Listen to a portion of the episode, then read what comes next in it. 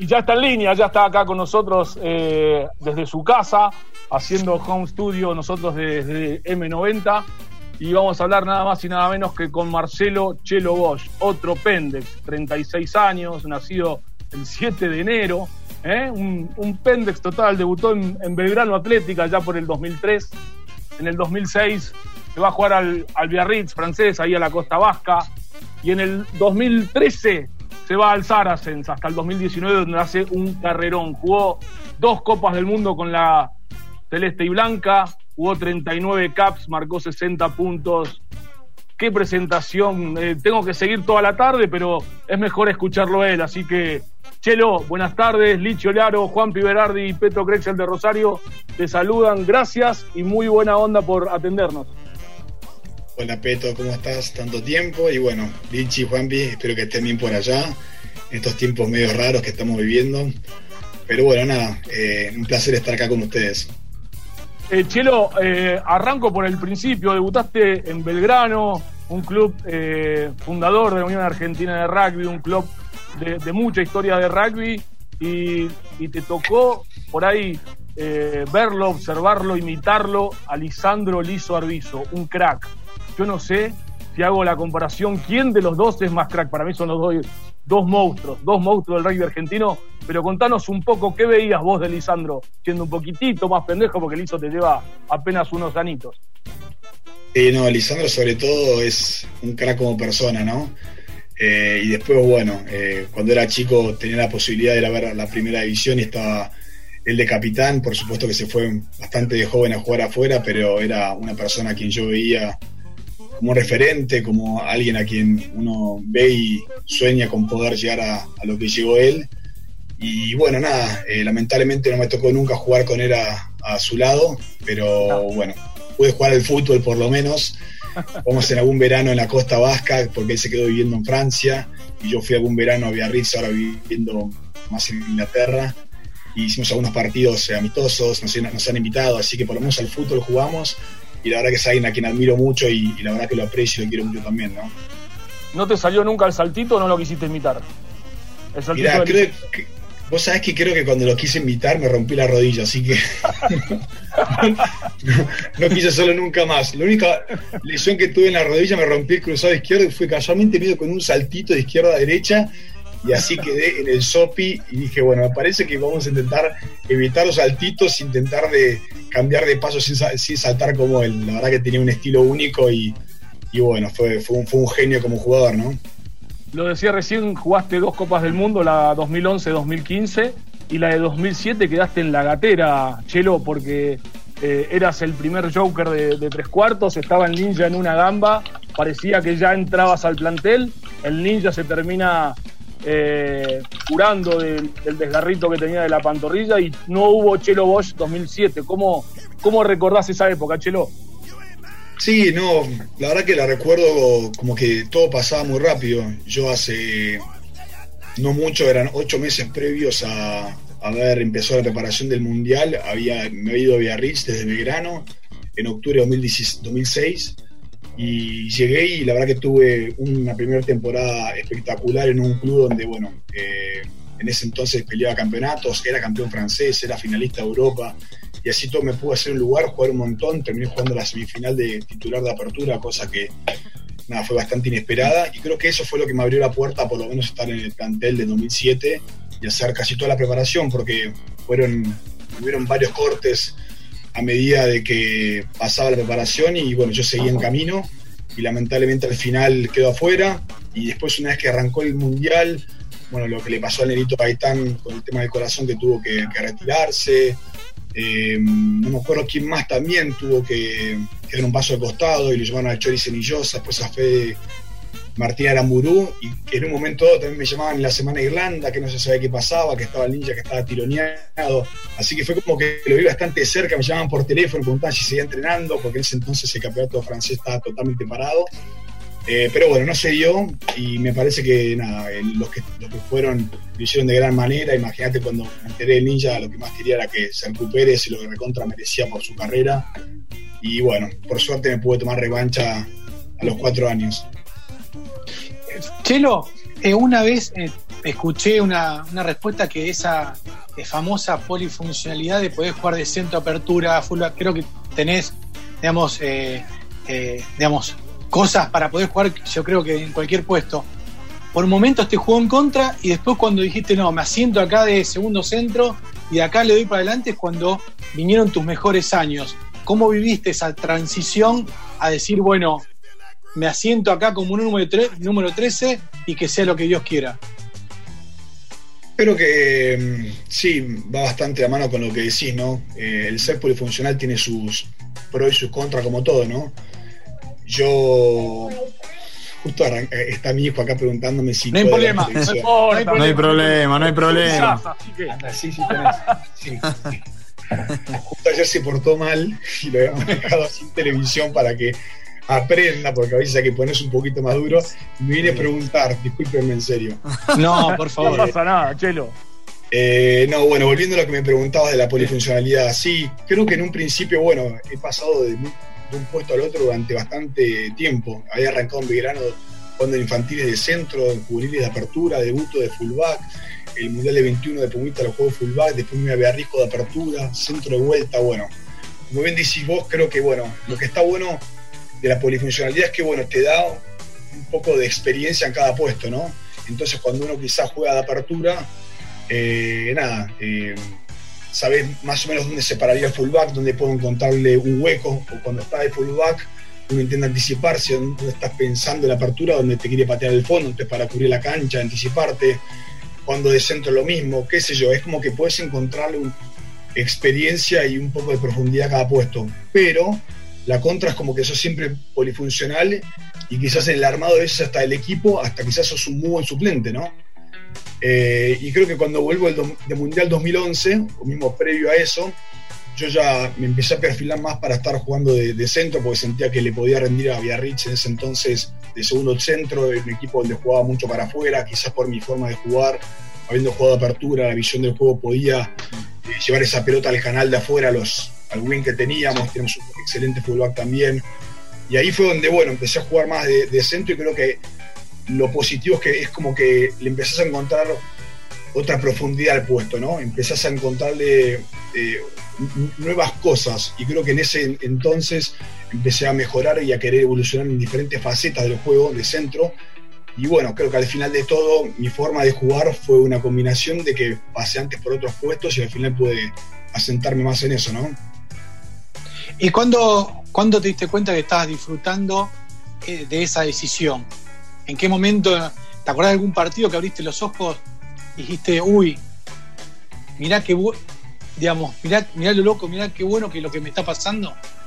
Sí, no, creo que el momento donde yo decido eso fue después de la gira con los Pumas en el 2010 eh, en noviembre que arranco, aparte arranco la gira en la tribuna, termino jugando titular contra Irlanda de, 12 y a partir de ahí vuelvo al club de Ritz eh, y decido que quiero, bueno, con lo que te contaba, que pensaba que le podía dar un valor agregado al juego con la línea. Y dije, nada, quiero volver a jugar de centro, creo que, nada, por la visión que tengo, por, por, lo que juega apertura y demás, puedo quizás brindarle e, eso que necesitaba el equipo. Y a partir de ahí, bueno, creo que me sentí muy cómodo, a los meses puedo viajar a, Mundial 2011, eh, termino jugando muchísimo en ese mundial de centro y ahí volví y bueno, eh, fue como que capitalicé ese puesto, capitalicé de que pude tener una oportunidad del seleccionado y a partir de ahí jugué muchos años de forma consistente. Y después creo que lo, lo termino capaz, capitalizando y creo que llegando a otro tipo de, jugador y profundidad en Saracens. Eh, creo que ahí ya venía con un poco más de experiencia, eh, te dan los años y también, bueno, eh, los, diferentes partidos que uno va jugando. Y en Saracens pude hasta encontrar otro estilo. Entonces ahí creo que evolucioné más aún como jugador y creo que, bueno, pude brindar y tener muy buenos años, ¿no? Chelo, tenías eh, un, guante en el pie y un cañón en el pie porque pelota que estaba atrás de mitad de cancha te tenía fe, la pedías y le pegabas en los Pumas tuviste pocas oportunidades de ser el pateador argentino o, por ahí eh, vos no querías ser el pateador y delegabas en otros jugadores eh, para no serlo? No, la verdad que es una responsabilidad que siempre me encantó. Mismo de chico y en verano era pateador y me encantaba patear. Pero bueno, llegando de los Pumas en el 2007 tenías excelentes pateadores, el Ninja, un pateador de primerísimo nivel, Felipe Contepomi también, que tuvo un gran mundial 2007, pateó espectacular a los palos. También estaba Juan Hernández que podía patear. Eh, y después cuando ya pasa ese mundial y sigo en el seleccionado, tenés otros pateadores también, como Felipe Seguía, estaba Juan Hernández, eh, yo pasé a jugar de centro eh, y luego de eso llega Nico Sánchez, que bueno, también aprovechó su oportunidad y es un gran pateador de los palos. Es como que nunca tuve esa oportunidad de patear seguido en partidos. Creo que pateé en el 2007 cuando debuté, el 2008, un otro partido, y después fue más que todo patadas de larga distancia. A pesar que con el club también pasaba, con Biarritz, algún cotopartido pateé cuando Yashvili estaba lesionado, quizás, o Perelón. En Saras me tocó algún cotopartido también, pero bueno, tenemos excelentes pateadores también, Hudson, Farrell. Es como que nunca encontré el lugar eh, para tener una continuidad. Sí que bueno, empecé a encontrar oportunidades de larga distancia y, bueno, a partir de ahí pude patear alguna, alguna que otra vez, ¿no? Los nenes que nombró, ustedes escucharon, ¿no? Felipe Hernández, faltó Martín Rodrigo Ruchaga también en 2011, Nico Sánchez, Farrell, Hodgson, Yasgili, todos unos nenes, digamos, tuviste faltó Porta, pateadores. Faltó Porta, ¿no? Estaban todos los pateadores.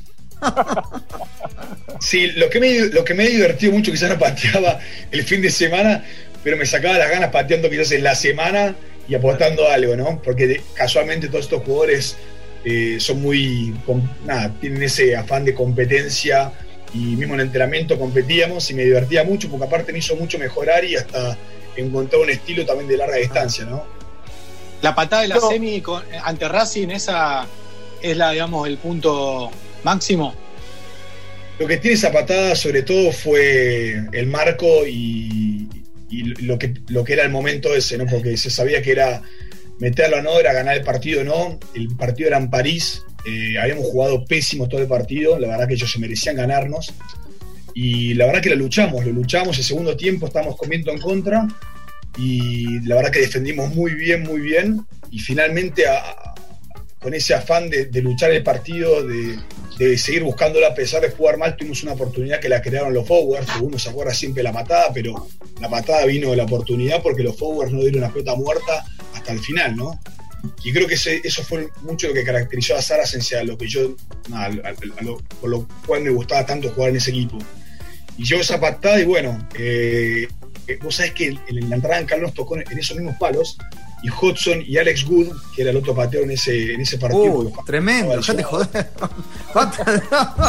no, llegaban de 40 metros. Eh, tenemos ah. viento en contra y yo era el único que más o menos podía llegar. Y creo que Hudson no estaba teniendo un buen partido de los palos, estaba medio en desconfianza.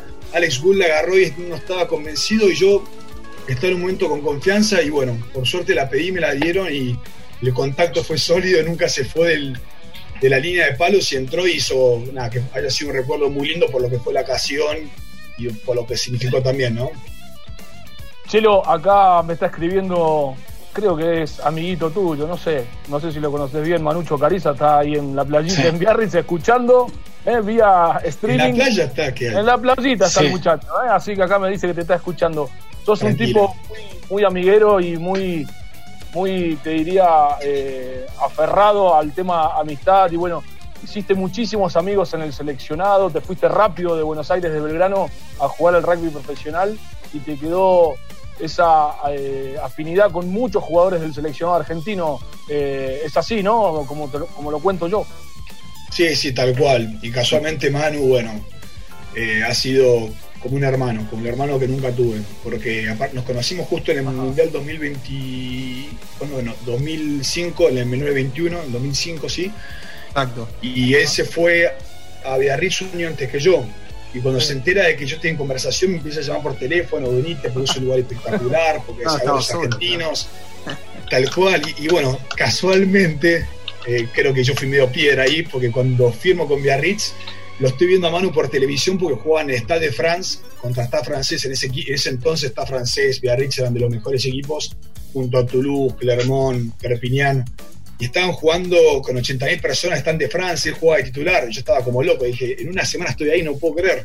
Y se lesionó el tobillo, estuvo cuatro meses parado, yo llegué y estaba casi en muletas.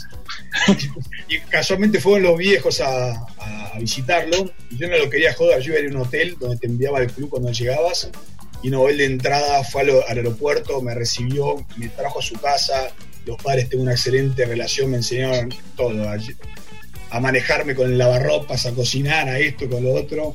Y ahí generé un vínculo con él y con su familia que nada, es único. Y hoy en día, imagínate, Manu es, es este padrino de uno de mis hijos. Así que nada, es, es- es muy, muy amigo mío. Eh, ¿alguna, ¿Alguna botellita de vino mandó? No. Todavía no llegó nada, no, ¿eh? no, eh, No. Es, es una Todavía está- hizo un vino ahí, nunca mandó ninguna Sí, botella, sí, me dice espectacular, un espumante, todo. Bueno, estoy esperando, más en cuarentena. Chelo, Chelo mandó a Buenos Aires, a Mendoza y a Tucumán. Sus tres socios cumplieron en su provincia. Acá Rosario no llegó nada. Uh, Mirá, hijo de Bueno. puta me ponen por, por privado. No. No, no, Manu, no te enojes, no te enojes.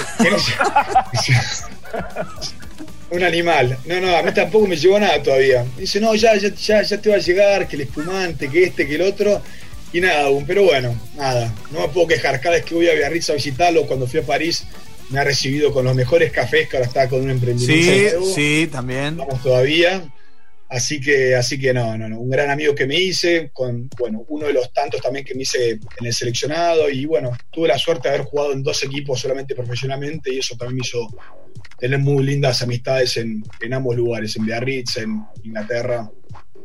Chelo, te llevo al mundo Saracens. Eh, cuando te fuiste del club, que te retiraste, todo el club, te, no solo un video, sino los saludos, desde el primero hasta el último, de los jugadores, staff, dirigentes. A lo que voy, marcaron toda una época. Ustedes se sentían no agrandados, sino que sabían que entraban y ganaban si jugaban de, de mediana rendimiento para arriba, sabían que ganaban hasta incluso Copa Europa con los mejores de- del continente? ¿Tenían esa confianza extra? Yo creo, yo creo que fue, nada, yo justo llego en, en el momento donde el, el club empieza a competir anualmente en semifinales y finales. Vos fijate que yo el primer año que llego perdemos dos finales en, do- en ocho días. Perdemos la Copa Europa eh, contra Tulón y perdemos la Premiership en el último minuto después de tiempo de alargue, después de 100 minutos de juego donde no se sabe todavía si fue tregua o no porque fue un TMO y la perdemos fue realmente duro, pero bueno, creo que todo eso nos dio mucha experiencia para lo que vino después. Después ganamos la final del año siguiente, ganamos las dos finales del 2015 y creo que a partir de ahí cuando empezamos a, a- saber ganar finales, el equipo tomó una maduración gigantesca. Sabíamos que si jugábamos eh, a lo que sabemos que al nivel que podemos jugar, sabe- sabemos que éramos no digo que imbatibles, pero tenemos tanta confianza y tanta confianza en el plan de juego y en lo que nosotros generamos en la cancha y en cómo eh, planear la estrategia de- dependiendo contra quién juegues, que nada, la verdad que el equipo se sentía muy sólido, muy sólido. Eh, y aparte, lo más increíble que el entrenador siempre lo decía, cuanto más importante es el partido, mejor juega el equipo. Y te juro que a lo largo de los años así lo sentí después. Por esa maduración, es, ese, saber cómo llegar mentalmente y psicológicamente, emocionalmente a esos partidos, no jugársela antes, eh, saber manejar las energías durante el año para explotar en esos momentos. Eh, hay todo un trabajo por detrás que no es solo el hecho de saber jugar bien al rugby, ¿no? Hay por, por detrás un hecho de saber manejar los momentos del año y los momentos de un partido tan importante, ¿no? Y creo que en eso tuvimos muy buenos líderes también en el equipo. Chelo, jugaste eh, rugby francés y rugby inglés. ¿Cuál de los dos te gustó más? ¿O en cuál de los dos te divertiste más vos como jugador? Es una excelente pregunta, Peto. Eh, La pensé No, toda la buena. noche. No, no, la pensé toda la noche. eh, Intuición pura, bebé. No, porque vos, sabés que no me la hicieron nunca. Eh, entonces está buena, me sacás de un poco de, no sé, tal cual, del cassette. Eh, está muy bueno. Francia lo que tenía, y sobre todo en Biarritz, tenemos un juego muy desplegado y no había tanta estructura, ¿no? Se jugaba más a lo que había enfrente. Que, que en Saracens se seguía jugando mucho a lo que tenías enfrente, pero por otro lado era el rugby es un, es un rugby un poco más frontal, más físico, más estructurado, pero creo que por la calidad de jugadores que teníamos podíamos sacarle la podemos como descontracturarlo en base a lo que uno tenía enfrente. Y yo creo que fue una muy buena combinación, porque eh, era como que te podías expresar con tu talento innato, con lo que vos tengas adentro, dentro de una estructura. Eh, y todos sabían dónde pararse, dónde ir, dónde no ir. Y creo que en Francia era más que todo muy desestructurado, que de momentos, al no tener un mínimo de estructura, te juegan contra. Yo creo que el francés seguramente ha evolucionado muchísimo eh, desde que yo me fui de, Francia hasta hoy en día, ¿no? Pero bueno, la verdad que habían diferencias marcadas en ese sentido. El rugby inglés al principio es como que te quiere también someter físicamente, por eso juega tan frontal. Eh, el francés creo que tiene otro, como otra filosofía de, cómo entrar a la cancha también a veces. Eh, así lo vi yo en Biarritz. No estuve en otros clubes, así que tampoco puedo generalizar tanto, ¿no? Metiéndote, Chelo, en el mundo Puma, el partido de 2015 en Durban eh, ante Sudáfrica, con ese triunfo histórico, con los Pumas del 65 en la tribuna, con, fue uno de, los, uno de los partidos que más recordás. ¿Qué pasó con esa camiseta? ¿La tenés guardada? ¿Hiciste un try? ¿Pudiste sacarle un try a, ese día y Moff era el dueño de la pelota? ¿Qué, ¿Qué recuerdos tenés de ese partido, de ese try? Sí, Juancito, por suerte me regaló un try se hizo tanto, hizo tanto que en algún momento dije, bueno, dame una a mí. Dame una, claro. Dame Pero una. bueno, imagínate, me, me, dio una a mí y después hizo tres. qué animal, qué animal, qué jugador. Este, no, fue muy recordado porque, bueno, por lo que era el marco del partido, siempre cuando juega contra Sudáfrica es, es algo especial, más en Sudáfrica. Y el condimento de los Pumas 65 durante toda la semana fue algo muy emocionante cuando cenaron con nosotros en el hotel dos días antes, eh, la verdad que te sentás a charlar con ellos y era muy emotivo. Eh, veías que, no sé, estaban como recordando vivencias de hace 50 años y, y las tenía muy a flor de piel, ¿no? Eso la verdad que era muy emotivo. Y aparte, yo personalmente había sido padre hace menos de dos semanas de estos dos mellizos que tengo acá, estos dos bandidos. Eh, y bueno, imagínate, fue como que nada, mucho eh, en una semana.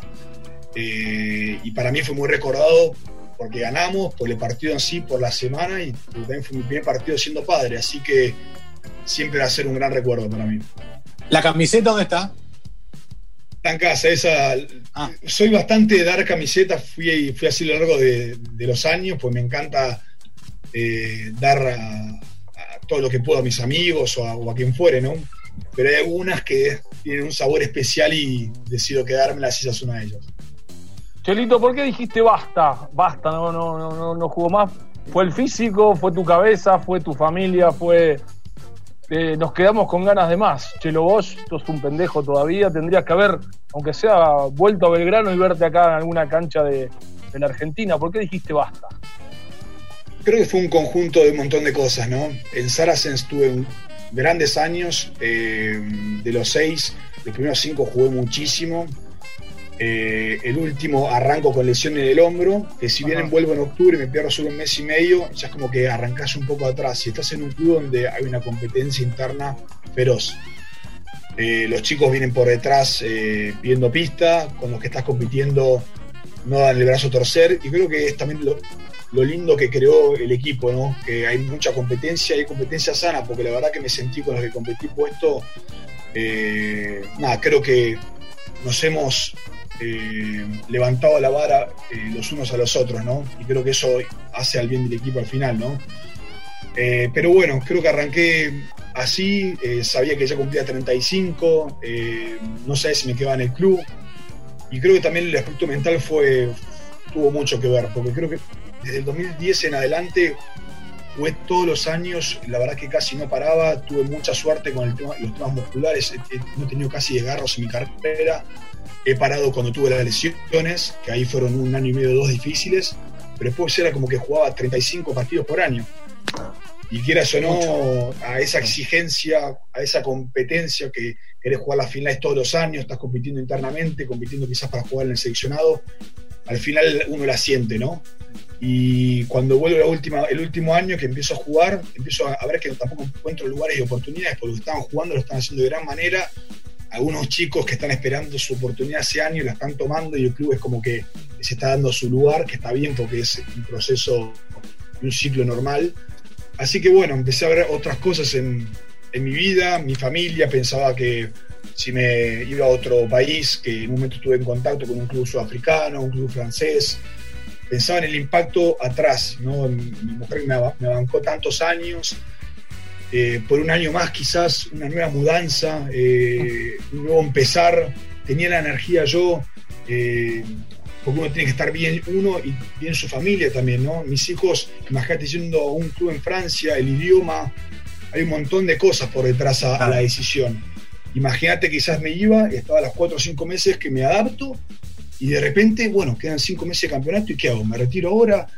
Y acá queda sonó, uno hizo contactos y bueno, fue como se me generó esta oportunidad y dije, me parece que, nada, que, que, la indicada también, por un lado, yo tomo la decisión y no es que el cuerpo me está diciendo, hermano, basta, no da más con el cuerpo.